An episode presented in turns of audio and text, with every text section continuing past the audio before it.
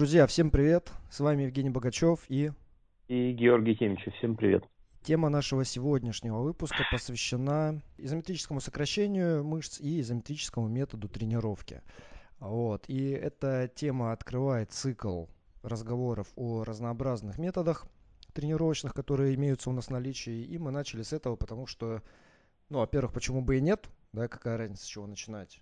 Можно было начинать, конечно, с эксцентрики, но в условиях, когда сейчас э, карантинный режим, когда у людей отсутствует зал, и эксцентрически перегрузить мышцы может быть не так просто, а вот э, изометрически напрягать их и использовать этот метод для поддержания силовых качеств для в целом тренировки вполне уместно.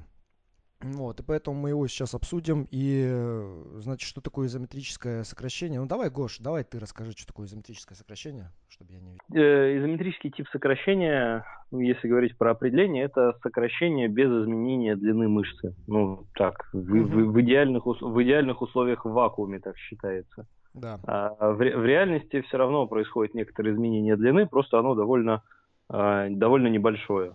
То есть все равно не получается на 100% э, сегмент тела обездвижить, и чтобы он не согнулся и не разогнулся. Mm-hmm. Вот. А, в принципе, фишка в том, что да и мной тоже, и многими другими в течение многих э, лет э, изометрика воспринималась как вот типа постизометрическое расслабление. То есть, в принципе, mm-hmm а, других а, знаний о том, что изометрика, она бывает, в принципе, разная, у людей не было, и сейчас встречается это тоже крайне редко. Uh-huh. Я сейчас вижу, что там, ну, еще тренеры по силовой кондиционной подготовке как-то, а, некоторые, не все с этим знакомы. А, фитнес-тренеры в, еще в меньшем проценте с этим знакомы. А среди э, моих коллег а, реабилитологов тоже есть, э, соответственно, знания про постизометрическое расслабление. Угу. Те же техники PIR или техники MET, они как бы или а, техники в PNF называются удержание расслабления, сокращение расслабления. Там есть целых две техники, а потом, я думаю, мы еще сегодня поговорим. А, и длительная изометрика. Вот, наверное, то, что э, большинство людей знает и большинство людей использует. Угу. Вот. А, слушай, как лучше? Ты просто сейчас сказал про пиры, кто-то наверняка уже думает, чешет голову, что это такое. Сейчас про это расскажем. Или потому что это отдельно идет, по сути, да, сторонкой, идет от э, сокращения и, скажем, генерации силы, усилия. Э, то есть да, но дело в том, что, например, когда я на тех же там учебах показываю какие-то приемы, да, связанные с изометрическим э, сокращением, мне кто-нибудь всегда говорит, так это шпир. Я говорю, ну нет. Они такие, ну как бы ты же делаешь изометрику? Я говорю, ну да. Они такие, ну так это пир. Я говорю, ну так пир же не только, не только изометрическое сокращение, но там есть еще другие шаги. Я говорю, все остальные-то отличаются. Вот, да. у людей как бы в голове, да, только что вот изометрика это, это, это пир. Вот. А, а, а да, техники пир, постизометрическое расслабление основаны на неврологическом механизме, по угу. сути, а, который гасит э, стретч-рефлекс. Ну вот, то есть это основная, основная штука, то есть за счет э, техники. Слушай, да, давай не, расскажем. Да, несмотря давай, на... Да. Более простым языком для да, тех, кто чего? не знает, что такое стретч-рефлекс. Э, вот ага. более просто, да? Вот. В общем, когда вы растягиваете мышцу пассивно, угу. то, да, то в конце амплитуды происходит нарастание электромиографической активности. То есть организм таким образом тормозит, по сути, сегмент, да, и предупреждает травму в данном сегменте, поскольку mm-hmm. когда вы дошли до конца амплитуды, растяжимость, э, ну, способность мышцы уже э, растягиваться начинает снижаться, потому что длина сорокомеров, она не бесконечна. Да. Э, и вот такая вот э, повышающаяся, по сути, за счет пассивного растяжения мышцы активность происходит как такой э, предохраняющий механизм для mm-hmm. того, чтобы сегмент остановился, э, и вы не травмировали свой себе сустав, не травмировали себе соединительную ткань.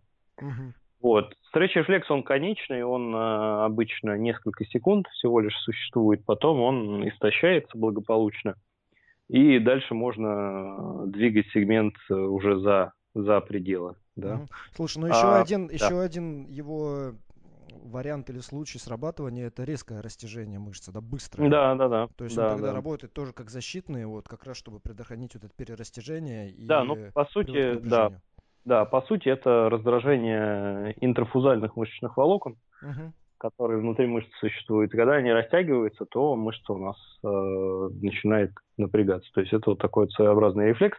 То есть это его можно вызвать под э, натяжением, его можно вызв- вызвать от растяжения под натяжением или от сокращения под натяжением. Угу. То есть, в принципе, большой, большой разницы для самих волокон, как их натягивают, активно или пассивно, и, в принципе, для них нету. То есть там все достаточно механически просто, механическое воздействие, возбуждение нейрона и дальше ответ. Угу. То есть это поэтому и называется рефлекс. Вот. А пир, он позволяет, по сути, истощить этот рефлекс заранее и потом уже без, э, без этого самого э, стретч-рефлекса произвести увеличение амплитуды. То есть как бы его погасить таким образом на короткое время, он только на 2 секунды гасит. Вот. Uh-huh. А, то есть основная задача пир – это увеличение амплитуды. Я не помню, сказал ты или нет расшифровку, на всякий случай повторю, это постизометрическая релаксация. Ну, или расслабление, да, если да, на русский. Или, или расслабление. Так, вот ну, такая, то есть это вот такой техника. физиологический, по сути, механизм, который мы используем для того, чтобы повысить подвижность в суставах, правильно? Там, где нам это необходимо. Да, да, да, да, да. И есть еще техника пир, есть техника МЭТ. Они отличаются тем, что когда мы делаем пир мы думаем про мышцы, а когда мы делаем МЭТ, мы думаем про суставы. Но нейрофи- ну, нейрофизиологически это одна и та же техника. Единственное, что я читал, когда того же Чаитова, он описывал как раз все техники эти а, в своей книжке – то он приводил как бы в книжке разницу, да, что там сила сокращения такая-то там, сила сокращения такая-то там, угу. секунд столько-то там, секунд столько-то там. На мой взгляд, это очень сильно несущественно, угу. потому что, в принципе, за этим стоит один и тот же нейрофизиологический механизм, и цель, по сути, одна. Это увеличение амплитуды движения. Неважно, ты делаешь пир или ты делаешь мэт, ты думаешь про мышцу или ты думаешь про сустав – ты делаешь плюс-минус одни и те же действия, ну, с, не, с несколько разной интенсивностью. Угу, ну да, потому что мышца не думает да, о мышцах не, или вообще, о суставах. Там мышца происходит воздействие. Суставы, да, и...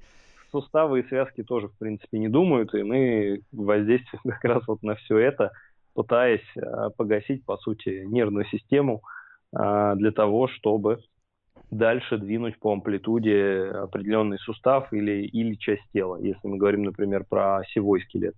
Угу. Знаешь, почему, мне кажется, точнее не так. У меня есть гипотеза, почему у, ну скажем, в сознании многих тренеров такая дискретность мышления, вот когда они изометрический вообще режим работы, да, изометрический метод воспринимают как что-то или несущественное, или что-то вообще абстрактно где-то там существующее и так далее. Потому что всегда, когда там смотришь любой учебник, не знаю, по теории методики, да, вот, там, ну, очень всегда сухо описано, что вот, да, есть там три типа мышечного сокращения. Это концентрический, uh-huh. эксцентрический и изометрический. В одном случае длина уменьшается, в другом увеличивается, в третьем она остается постоянно. И все. А что это с ну. точки зрения, где это встречается в движении, да? А, что это такое? Это вообще никак не обсуждается, и в итоге такое, а, ну да, ну длина не изменяется, окей, ладно, все, двинулись дальше. Вот, между тем, если посмотреть на любое движение, скажем, если это движение атлетическое, да, к примеру, прыжок, когда ты подсаживаешься вниз и прыгаешь вверх, тогда у тебя присутствуют все три типа сокращения в начале. Эксцентрика, mm-hmm. когда ты тормозишь движение вниз, контролируешь его скорость, потом тормозишь, усилие, которое мышцы, разгибатели бедер, голени, э, которые они производят, оно нарастает, и как раз в какой-то момент а, они, э, это усилие нарастает настолько, что как раз вот этот изометрический режим достигается. То есть нет движения, да, это выглядит как остановка. То есть ты подсаживаешься, ты остановился, и потом ты прыгаешь вверх, то есть переключаешься к концентрическому режиму. В этот момент как раз происходит то, что э, мы называем циклом растяжения сокращения. И в данном случае, если это быстрое движение, если срабатывает вот этот или имеет место вот этот цикл растяжения-сокращения, мы говорим о том, что изометрическая фаза, она должна быть как можно меньше. То есть она должна быть как можно короче. Да, очень короткая. Угу. Это означает, что чем короче у нас длительность усилия, тем более резко должно оно нарастать. Правильно? То есть, если, если, допустим, мы говорим о том, что человеку нужно улучшить вот такую взрывную силу, э, неважно, что это, причем это может быть прыжок или это может быть, к примеру, какое-то метание, какой-то бросок, где все равно присутствует преднатяжение мышц, да, то есть эксцентрика, и потом остановка и переход в концентрику, то это значит, что необходимо, по сути, развивать, ну, в отрыве, там, в, комплексно или в отрыве, неважно, но а, развивать во-первых, изометрическую силу, во-вторых, скорость нарастания этого усилия. Угу. Вот. А, скажем, в более медленном таком формате это присутствует в любом, а, ну, к примеру, становая тяга, да, вот мертвая тяга. Вес поднимается с пола, и это означает, что нет вот этой эксцентрической фазы в начале. И, или вот подтягивание, то же самое, подтягивание на перекладине. То есть мы начинаем с нижней точки, и дальше необходимо подняться вверх. А, усилие, которое мышцы производят, оно опять-таки должно сначала достигнуть какого-то уровня э, вот этого изометрического усилия, потом его превысить, и только потом начнется концентрическая фаза, то есть штанга оторвется от пола и начнет подниматься. И на тяжелых ну, да. весах это всегда видно. Это всегда видно, когда атлет берет штангу, напряг спину, и он начинает создавать напряжение. Движения еще нет, но напряжение уже видно. Это видно потому, что, во-первых, его мышцы напряжены, а во-вторых, потому что гриф начинает гнуться. То есть он начинает гнуться, там вот это минимальное какое-то движение уже возникает, да, а, то есть как бы упругость самого грифа, скажем, а, используется или утилизируется, uh-huh. не знаю. Uh-huh. Вот, и ну, потом да. уже идет отрыв. Да. Вот, то есть, ну, как бы суть в том, что эксцентрическая фаза, она присутствует везде и всегда, если это не только какое-то вот, ну, кроме, кроме, не знаю, кроме эксцентрического метода, может быть, где мы просто там идем вниз-вниз-вниз и потом там сбрасываем вес, то есть без остановки внизу, да. Во всех остальных случаях у нас вот эта изометрика есть, и, соответственно, задача наша, если мы, скажем, хотим улучшить показатели в каком-то движении, это просто оценить, в каком формате э, вот эта изометрическая фаза присутствует, в каких мышцах, да, вот, и дальше, соответственно, какая там скорость нарастания усилия, какие требования, и нужно нам это отдельно э, выделять в какой-то вид тренировки или не нужно. Да, вопрос, вопросы хорошие, вопросы интересные. А, я думаю, что, ну, судя по тому, что я вижу у тренеров, да, силовой кондиционной подготовки, те, кто продвинутые, они уделяют этому внимание, по крайней мере, э, встраивают какие-то компоненты изометрической тренировки в, в процесс тренировочный, то, что я вижу. Да, значит, с точки зрения того, как это можно в тренировке использовать, Опять, это чаще всего звучит, кстати, чаще всего об этом говорят, то, что изометрический метод, он позволяет развивать силу, но в специфичных углах. Да сгибания суставов или при специфичных длинах мышц, что, в общем, одно и то же. Да, опять вот думаем о мышце или о суставе. Да. То есть э, там разлет какой, по-моему, плюс-минус то ли 5, то ли 10 процентов, правильно, от угла, в котором вот это изометрия. 15, 15 градусов там плюс-минус, то есть по сути 7,5, ну в среднем, да, там 7,5 вверх, 7,5 вниз. Да, вот то есть, такое. Ну, это такое не очень, не очень большой, но в принципе довольно хороший. То есть я, по крайней мере, это использую. Да, и при этом считается, что изометрика, которая используется при э, удлиненных, при растянутых мышцах, имеет больше перенос. То есть имеет перенос чуть ли там не на всю амплитуду вверх. Вот. Я, кстати, я не читал эти данные, кстати, вот интересно было бы потом. Я думаю, что, может быть, нам даже для наших слушателей стоит оставить какую-то такую ссылку под под подкастом почитать, потому хорошо, что у меня, хорошо, да. Да, у меня у меня не нашлось. И вот не нашлось же... такой информации, что именно на всю амплитуду перенос на удлиненную. Вот это, и вот эта же удлиненная мышца при изометрическом сокращении якобы лучше отзывается с точки зрения гипертрофии. То есть изометрика просто обычная якобы гипертрофию не особо вызывает, а вот изометрика mm-hmm. при растянутом, э, при растянутой мышце вызывает. Вот, то есть это можно использовать, но тут знаешь как, э, вот практическое доказательство вот этого тезиса, я думаю, мы все видели, если мы посмотрим на гимнастов спортивных, угу. то вот их бицепсы это как раз вот прямое доказательство того, как, э, как по крайней мере на гипертрофии сказывается вот эта изометрика в растянутом положении, потому что как таковое концентрическая работа на бицепс, да, у них, ну, она есть, но она не настолько существенна, чтобы вызвать такую гипертрофию. А если, я не знаю, можешь ты сейчас воспроизвести или нет, как они выглядят? У них огромные руки. Не, я могу воспроизвести. Я же, как говорится, во-первых, люблю спортивную гимнастику чисто эстетически, она мне очень нравится. Плюс я э, дружу с э, нашей сборной по спортивной гимнастике, периодически э, общаюсь с э, их медчастью э, и даже пару раз у них бывал. Uh-huh. А, но я знаю, что гимнасты качают руки гантелями в том числе. То есть это присутствует это обязательно у них да, как компонент. Да, но... Поэтому сказать, а... что, что только изометрикой они занимаются, конечно же, нельзя. Нет, смотри, тут знаешь как, я не говорю, что они только изометрикой занимаются, но в mm-hmm. их деятельности, в, собственно, при выполнении элементов, да, наибольшая, скажем, сила проявляется не в динамических таких движениях, потому что в динамических там много маховых элементов и прочего, а вот статика, все статические элементы типа крестов, типа вот этих самолетов и прочего.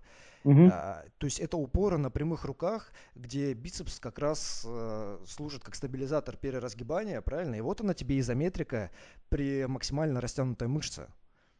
Ну да, да, да, согласен.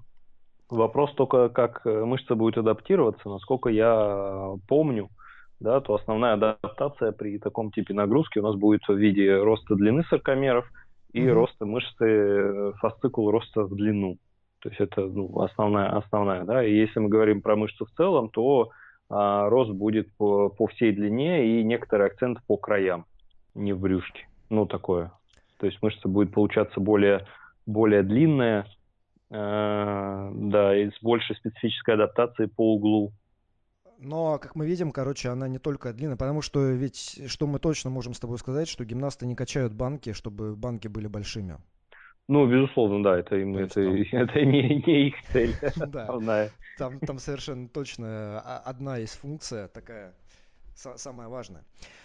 А, вот, короче, тренировка в углах. И вот сейчас в свете того, что мы что мы лишены залов во многих городах, да, а, вот, вот это изометрическое, э, этот изометрический метод тренировки в специфичных углах, он может очень хорошо позволить поддержать, а для некоторых и развить силу а, как раз вот в условиях дома, например, потому что все, что для этого нужно, это какая-то веревка или там лента, собачий поводок, вот что-то mm. не эластичное.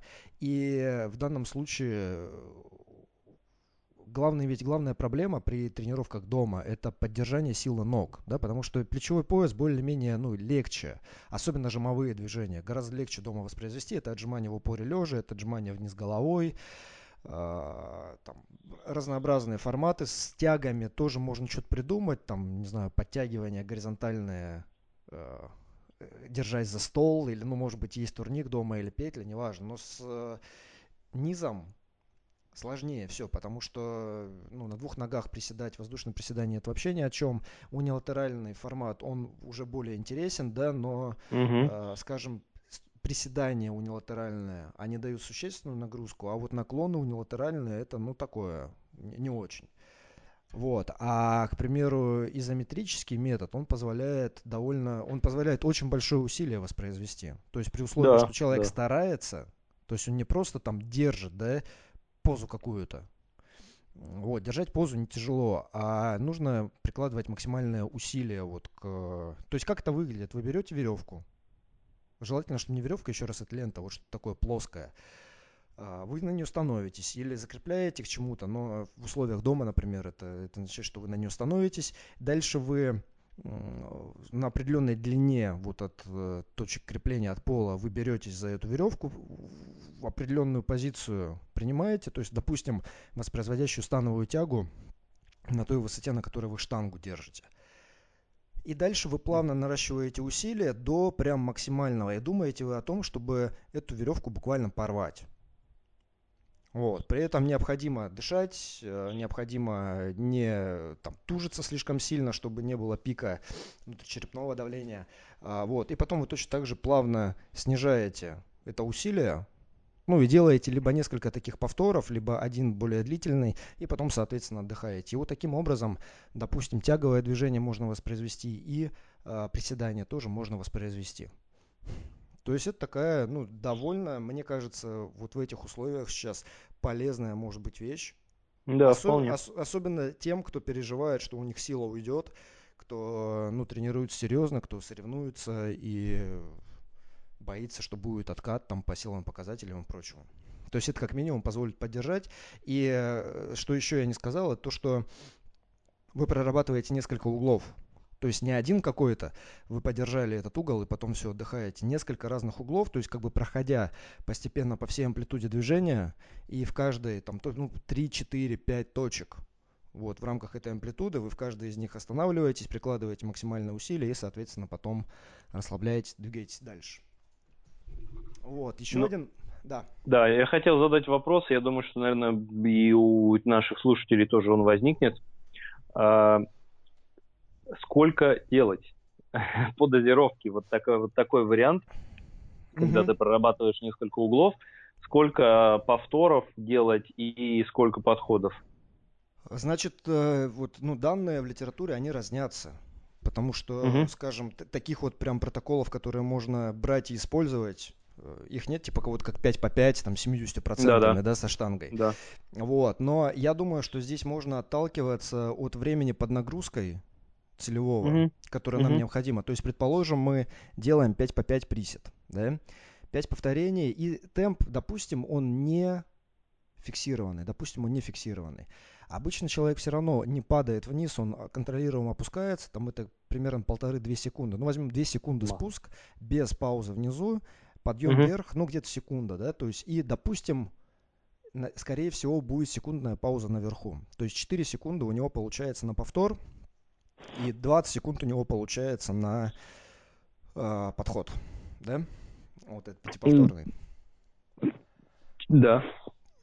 Вот, и мы можем, к примеру, выделить, пусть это будет три точки в приседе. Это нижняя точка приседа, когда мы бедра примерно в параллели, ну, у каждого своя, да, то есть это бедра примерно параллели или может быть там чуть пониже, если у нас все нормально со спиной.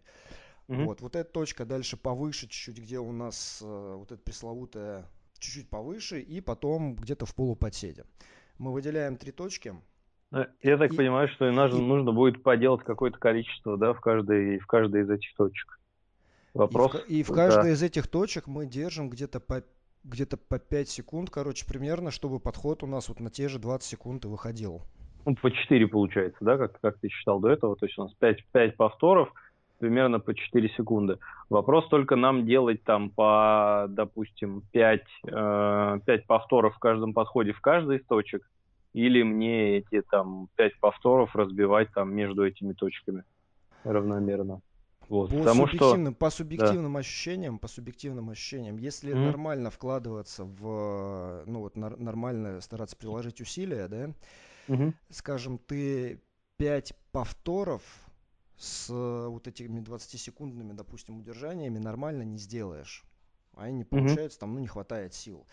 Mm-hmm. А, это первое. Второе, надо учитывать не просто вот ты принял позицию, типа напрягся там раз, два, три, четыре и расслабился. Реально э, скорость нарастания усилия должна быть здесь помедленнее, то есть нужно плавно наращивать, потому что при резком напряжении, ну, бывает прям очень выражен дискомфорт где-то в районе я не знаю, мышечно-сухожильного соединения, это сложно локализовать. Вот ну, безусловно, внешне, да, да, да. Ага, ну, ага. короче, вот где-то ближе к сухожилиям. И точно так же такие же болезненные ощущения бывают, если очень резко расслабиться потом в конце. Угу. Вот, поэтому и нарастание усилия, и потом вот это гашение усилия, оно должно быть плавным, да?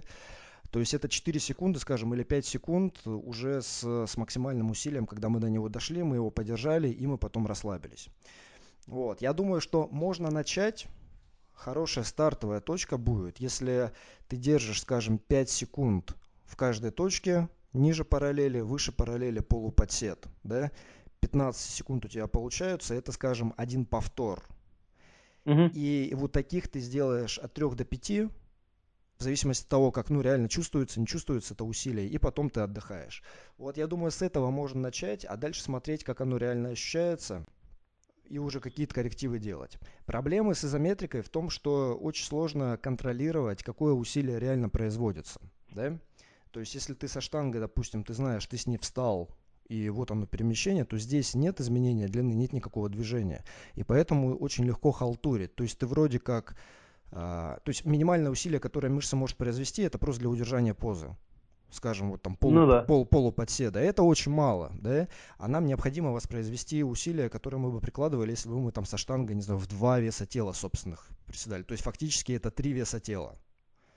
Слушай, ну единственный вариант здесь это использовать э, динамометр, тогда в какой-то такой в домашний вариант, или какие-то электронные весы, да, тогда можно это все в принципе будет контролировать. Да, и американцы, я видел, сейчас уже продают, на самом деле это, это реально весы, то есть это типа безмена, только строительного. А, я так это, забегу вперед, у нас а, скоро мы будем выпускать сами свой, свой динамометр, у нас уже практически все готово, сейчас только осталось а, собрать партию, и будет, они будут не очень дорогие, очень качественные, очень легкие в, в использовании. Вот, то есть это что... то, то, то, о чем мы говорим, это то, что будет показывать усилия. Да, да, да, да. Это можно будет использовать как в реабилитации, так и в тренировках. Вот, угу. у нас уже, уже почти все готово. Чуть-чуть осталось. Ну, вот, отлично. Они появятся. Так что все, кто захотят, мы потом будем еще делать на эту тему, и в том числе и видео, и как это использовать, и где использовать, для чего, и так далее. Он там будет мерить много разных параметров, не только силу. Угу. А, так что, как появится, ребят, я во всех оповещу, сможете э, внедрить свою практику тренировочную и а, лечебную. Ну, круто, да. Пока этого нет, можно, и, в принципе, еще раз это используется, это строительные весы подвесные. Я, кстати, мы... пробовал когда-то купить. Ага. Я пробовал, когда вот тоже интересовался этой темой, и у меня не получилось. А ты в России смотрел или ты да, да, да, в Китае где-нибудь? В России, в России, в России, в России, в России. Да, в России. Ну, это сложно. Я тоже смотрел, вот. всегда какие-то мутные сайты, такие непонятные. Очень, вот, да, с, да, да. Со строительными капец. материалами, Я... и там... Да, не... да. Вот, это короче, с дозировкой, с дозировкой реально проблема. А, один из способов, кстати, который еще используется при, если вот изометрика, допустим, да, применяется, это когда есть какие-то упоры ограничительные, ну, скажем, вот, а, вот так называемые руки тренера, когда это такие перекладины, выступы на раме силовой, да, которые служат упором, если ты опускаешь вниз, допустим, штангу сбросить, не можешь встать, ты на нее скидываешь вот, и как бы себя страхуешь, то есть потому да. называются руки тренера.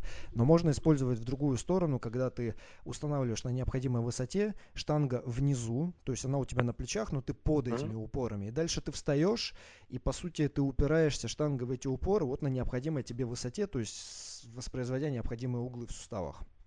Mm-hmm. И в данном случае штангу, понятно, это вот не для нынешних условий, это в зале делается, но там можно какой-то минимальный вес уже навешивать, скажем, не знаю, 60 килограмм или, или сколько-то еще, чтобы атлет, во-первых, поднимал этот вес и уже, да, как бы чувствовал, чтобы он не просто воспроизводил позу какую-то, а прям, ну, выполнял работу. И дальше сверх этого, в конце амплитуды, упершись в упоры, еще давил, давил, давил.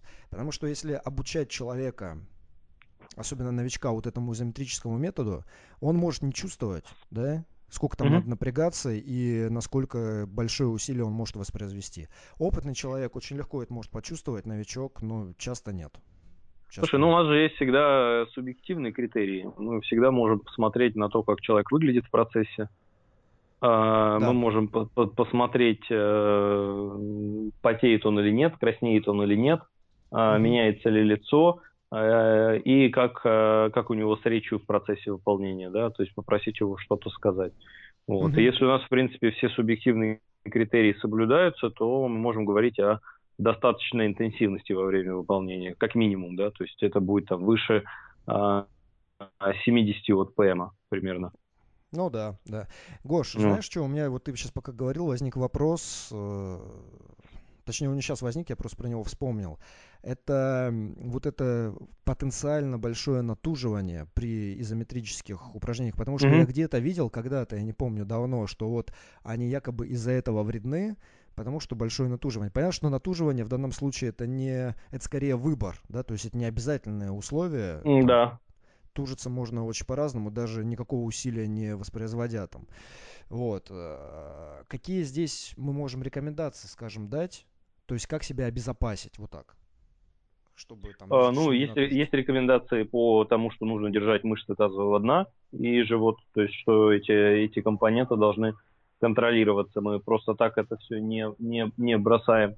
Uh-huh. А есть, э, соответственно, ну, рекомендации еще и по постепенному да, вхождению в такие в такой интенсивность нагрузки.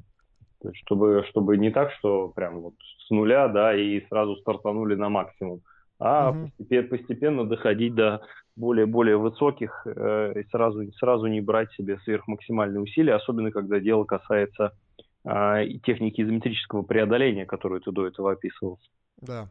То есть, в принципе, две основные стратегии. Это постепенно и плюс контролируемо. По сути, это да, техника и, и периодизация, если так назвать.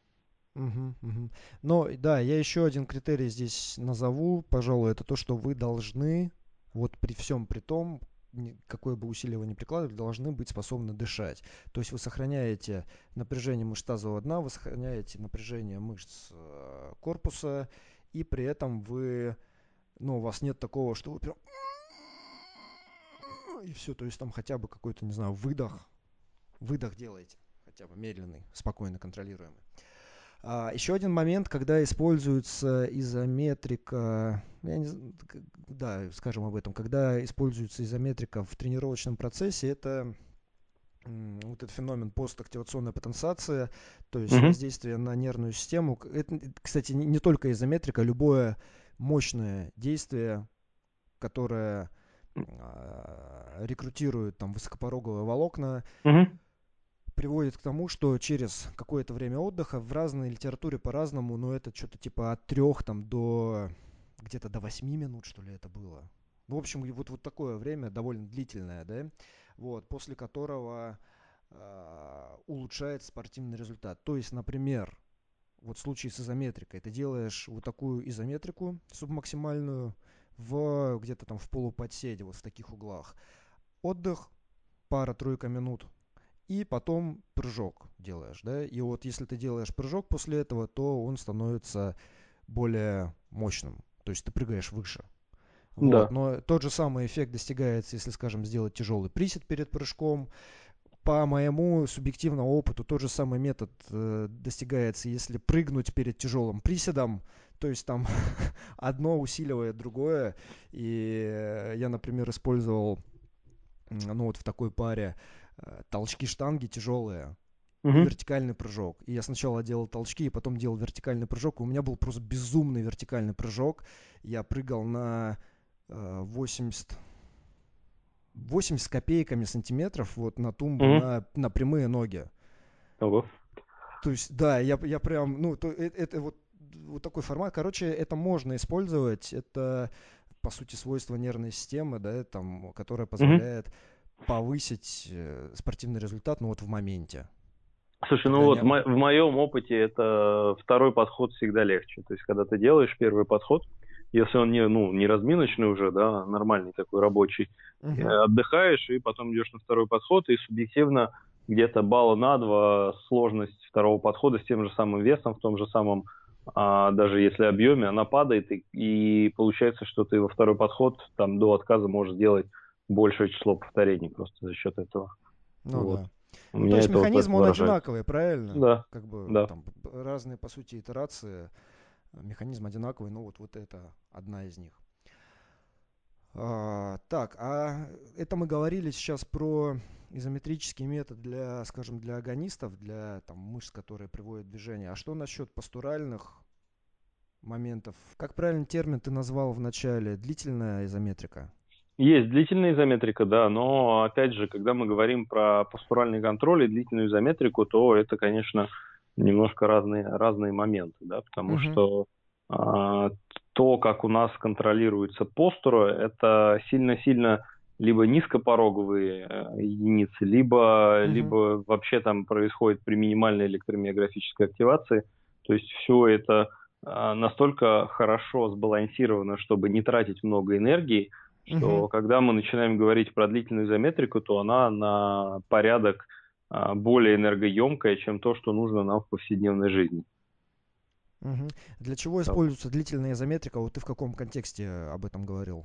Слушай, ну длительная изометрика используется для разных моментов. Она используется, в принципе, есть гибридный такой вариант у нас, э, такой длительной, но при этом интенсивной изометрики.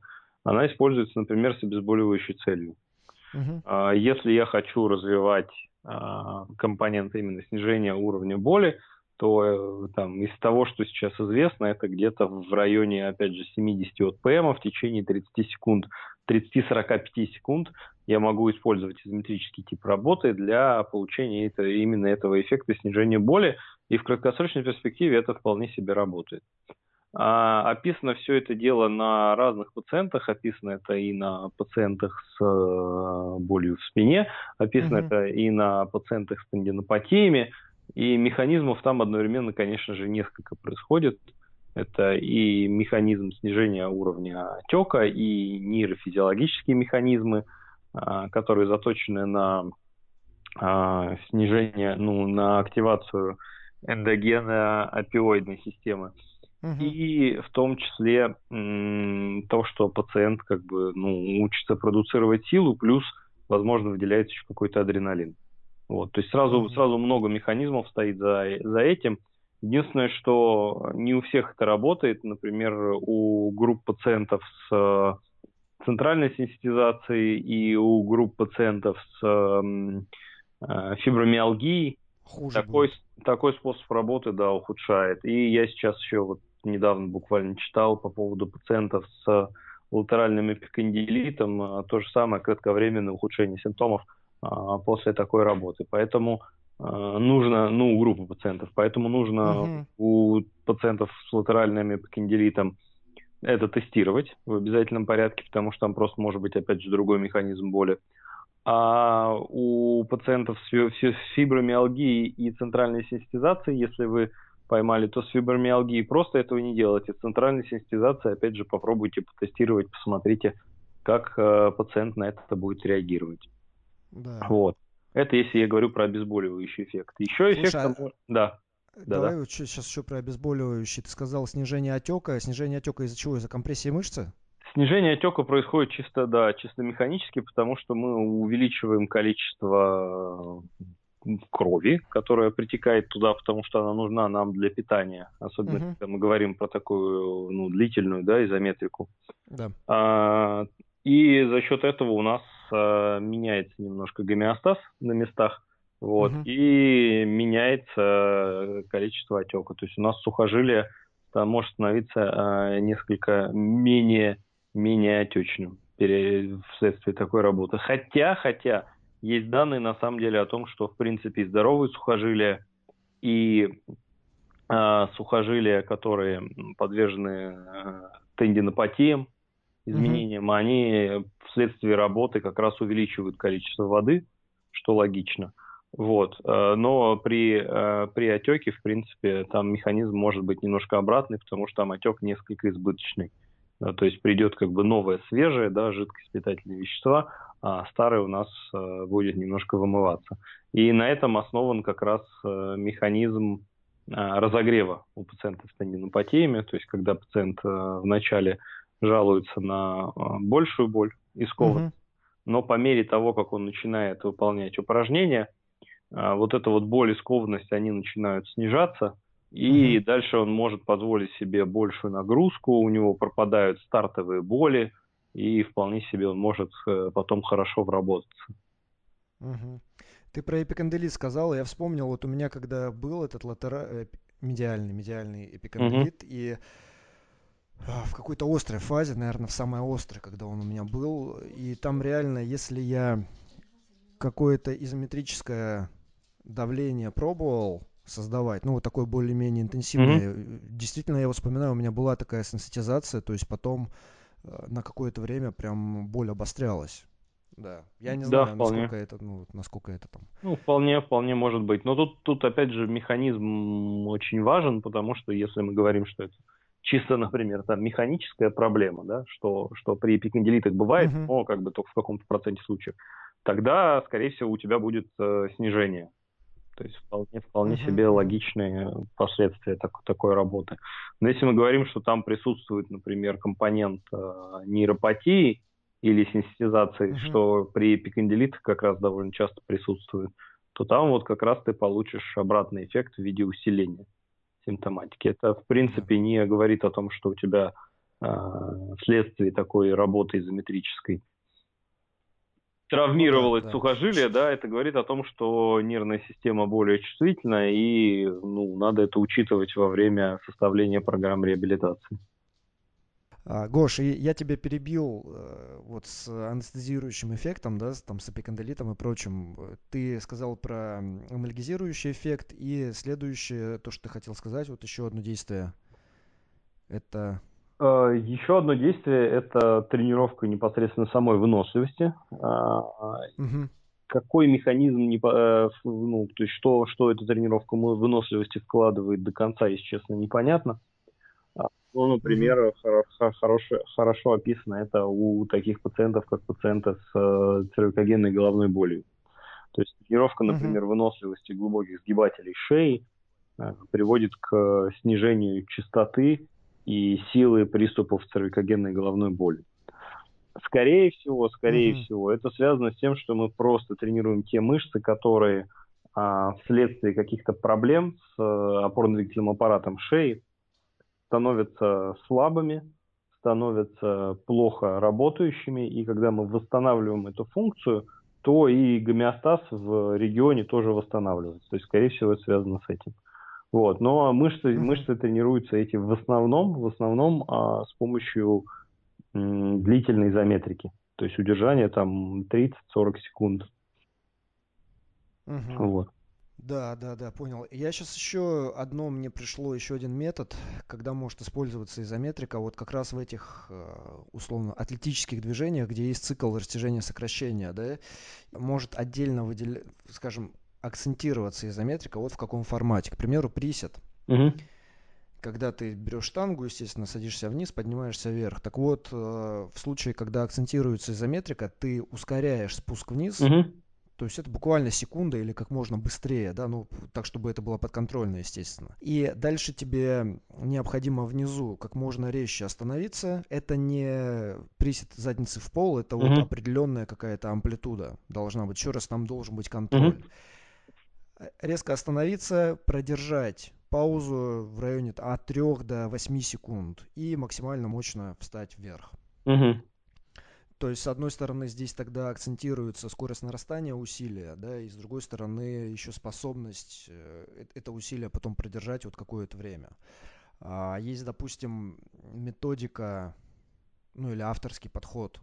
Значит, тренер Кэл Дитс, силовой кондиционный тренер в, в США, там, я не помню, какой университет, вот он автор, и у него есть хорошая книга а, Triphasic Training, Мгм. то есть Трехфазная тренировка. тренировки. И он Мгм. прям да, он прям по циклам там выделяет. У него сначала цикл, посвящен эксцентрическим, как бы акцентирует эксцентрическое сокращение, да, потом, и там прям перегружает в эксцентрическом режиме мышцы, то есть не, не медленная эксцентрика, а прям такая очень тяжелая, да, по, по интенсивности.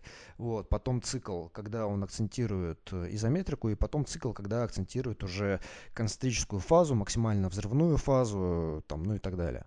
Вот, это тоже один из э, вот путей использования изометрического сокращения уже для улучшения вот конкретно атлетических способностей. Мгм.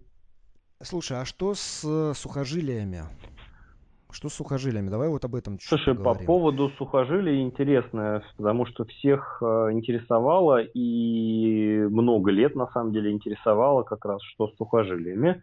И если брать, например, рекомендации там, и данные там, хотя бы двухлетней давности, да, то а, изометрика в плане работы с сухожилиями выводилась в первую линию. То есть, когда приходил острый пациент, то мы использовали данный тип а, работы с пациентами для снижения уровня боли а, и для того, чтобы оказать какой-то эффект на сухожилие.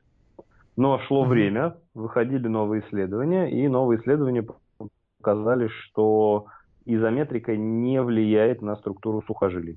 Это важный, важный момент. То есть мы по факту... То есть вообще не влияет? Нет, никак вообще не влияет, да. Она снижает уровень боли, скорее всего, за счет того самого разогрева, о котором я уже ранее говорил. Но если mm-hmm. говорить, что как это влияет именно на соединительную ткань, никак не влияет. Поэтому как можно раньше, если можем, мы переходим к э, динамическим нагрузкам. То есть начинаем уже пациента догружать в этом режиме, потому что вот это как раз угу. э, влияет на структуру сухожилия. По крайней мере, сейчас э, такой консенсус по, по данному как бы, вопросу. Что, что на, на структуру сухожилия влияет? Там должна запуститься вот эта механотрансдукция, правильно? Да, да, Для да. того, чтобы да, на структуру сухожилия Ее, по идее... да, влияет, в принципе, три, наверное, типа нагрузок. Это тяжелая концентрика может влиять, тяжелая, ну, эксцентрика, она, в принципе, по определению угу. тяжелая, и плеометрика еще может влиять. Вот. Угу. Плеометрика, где, по сути, эти силы очень высокие. Да, но и... там единственное, там маленькое время, то есть, в принципе, плеометрика может да. влиять, время маленькое, и гипотеза такая, что, возможно, она влияет за счет как раз фазы приземления, возможно. Вот. А когда мы чуть-чуть дольше как бы находимся под э, натяжением, тоже с высокой силой. Потому что если говорить, например, про какую-то там а, малонагрузочную да, работу, то угу. там, конечно, время достаточно маленькое получается, и а, сила достаточно маленькая получается. И говорить о том, что от этого соединительная ткань сильно как-то поменяется, ну, на мой взгляд, довольно а, сложно. По крайней mm-hmm. мере, я таких данных не читал. Может, если у кого-то есть, нам там накидают в комментариях. Было бы интересно. Но по-хорошему же, если изометрика интенсивная, она точно так же должна, по сути, задавать стимул для адаптации соединительной Слушай, ткани. По идее, Просто по, она может да, быть по, не, не лучше. По идее, да, по идее, да, но вот как-то пока что консенсус, э, то, что я читал, вот такой. Угу. Вот, то есть сейчас все, все сошлись на этом, потому что много лет действительно плеометрика, о, плеометрика изометрика была на коне, то есть это было, еще раз говорю, первая линия да, того, что назначали. Но с эти выходы новых данных вот так, так, такое получили и у пациентов с тендинопатиями. Поэтому сейчас мы ее назначаем все еще, то есть ее никто ни, никуда не выбрасывал, а, но немножко к ней просто отношение поменялось. А можно вот человеку, скажем, с тендинопатией после применения какого-то такого метода достоверно узнать, что он сработал? как это через УЗИ делается или или ну принципе, по УЗИ к сожалению по, по УЗИ к сожалению нет потому что данные за то что сухожилия меняются они довольно а, разнообразны и у людей у которых а, это в принципе какая-то такая форма уже да, давно существующая да то мы убедительных mm-hmm. данных за изменения именно по УЗИ или МРТ не получаем то есть сухожилия выглядят так же или почти так же Единственный mm-hmm. вариант получить эти данные – это сделать гистологический срез и увидеть там новые волокна. Но вряд ли кто-то это разрешит делать. Обычно ну, да. такие эксперименты проводят на животных, а потом животных э, уничтожают после этих экспериментов. Вот, на животных как раз удается получить на животных моделях э, реальный прирост э, в сухожилиях, и на этих данных как раз основана, основана наша, наша работа, по сути. Угу. Но это утолщение сухожилия или это выравнивание волокон? В том числе, в том числе и утолщение, в том числе и выравнивание волокон. То есть там сразу, это, это. сразу несколько да, механизмов происходит. И мы знаем, что сухожилия да, у нас имеют ядро, оно имеет более молодую часть, они в ядре не меняются, меняются только внешние, внешние слои. Вот. И когда сравнивали, например, э, то же самое сухожилие с э, тендинопатией и здоровое сухожилие, то у сухожилия с тендинопатией, которое тренировалось, да, то есть которое, угу. оказалось, что количество здоровой ткани по общей массе, оно чуть ли даже и не больше может оказаться, просто за счет того, что мы его тренируем. Угу, угу. Интересно, да. Такой момент. Поэтому, да, соединительные ткани – это класс. А сейчас данных сказать, ну, у меня, по крайней мере, не сказать о том, что сухожилия от изометрики а, растут. От да, медленной динамики – да, от эксцентрики – да. Данные о том, что плеометрика влияет – да. А, но, но, но, но не изометрика.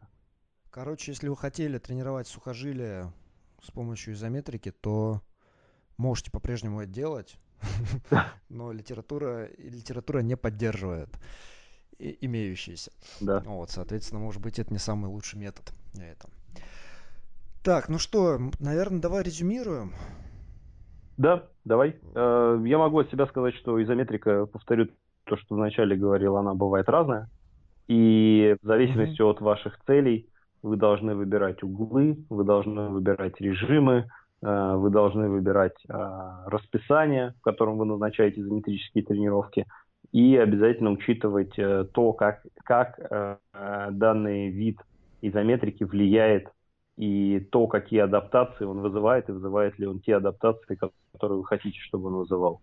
Вот от этого уже будет зависеть выбор конкретного режима работы, угла и всего остального. Вот. Угу. Да, я от себя скажу, отчасти, наверное, повторю тебя, может быть, чуть перефразировав, что в каждом конкретном случае вы анализируете ну, вот необходимое движение, да, его фазы и то, как мышцы работают в каждой из этих фаз. И если вот в, каком, в какой-то из этих фаз у атлета или точнее, если какая-то из этих фаз является лимитирующей фазой атлета, да, вот он там испытывает наибольшие трудности. И если этот лимитирующий фактор связан с изометрическим усилием, неважно какое, это может быть очень короткое изометрическое усилие в цикле растяжения сокращения или более длительное, соответственно, тогда имеет смысл выделить это отдельно для укрепления по сути, uh-huh. да, и потом интеграции в полное движение. Вот. А в условиях, когда вы ограничены с инвентарем, когда зал, допустим, закрыт и тренироваться негде, изометрический метод можно использовать вот в том формате, в котором мы описали, а, как средство поддержания силовых способностей, как минимум, да, а для кого-то может быть и развитие силы, по крайней мере, например, в районе мертвой точки, в районе невыгодных биомеханических там углов. Да, да, все верно. Ну, вот так. Да. Ну что, тогда на этом все. Всем спасибо за внимание. Да, всем пока. здоровы и до новых встреч. Пока.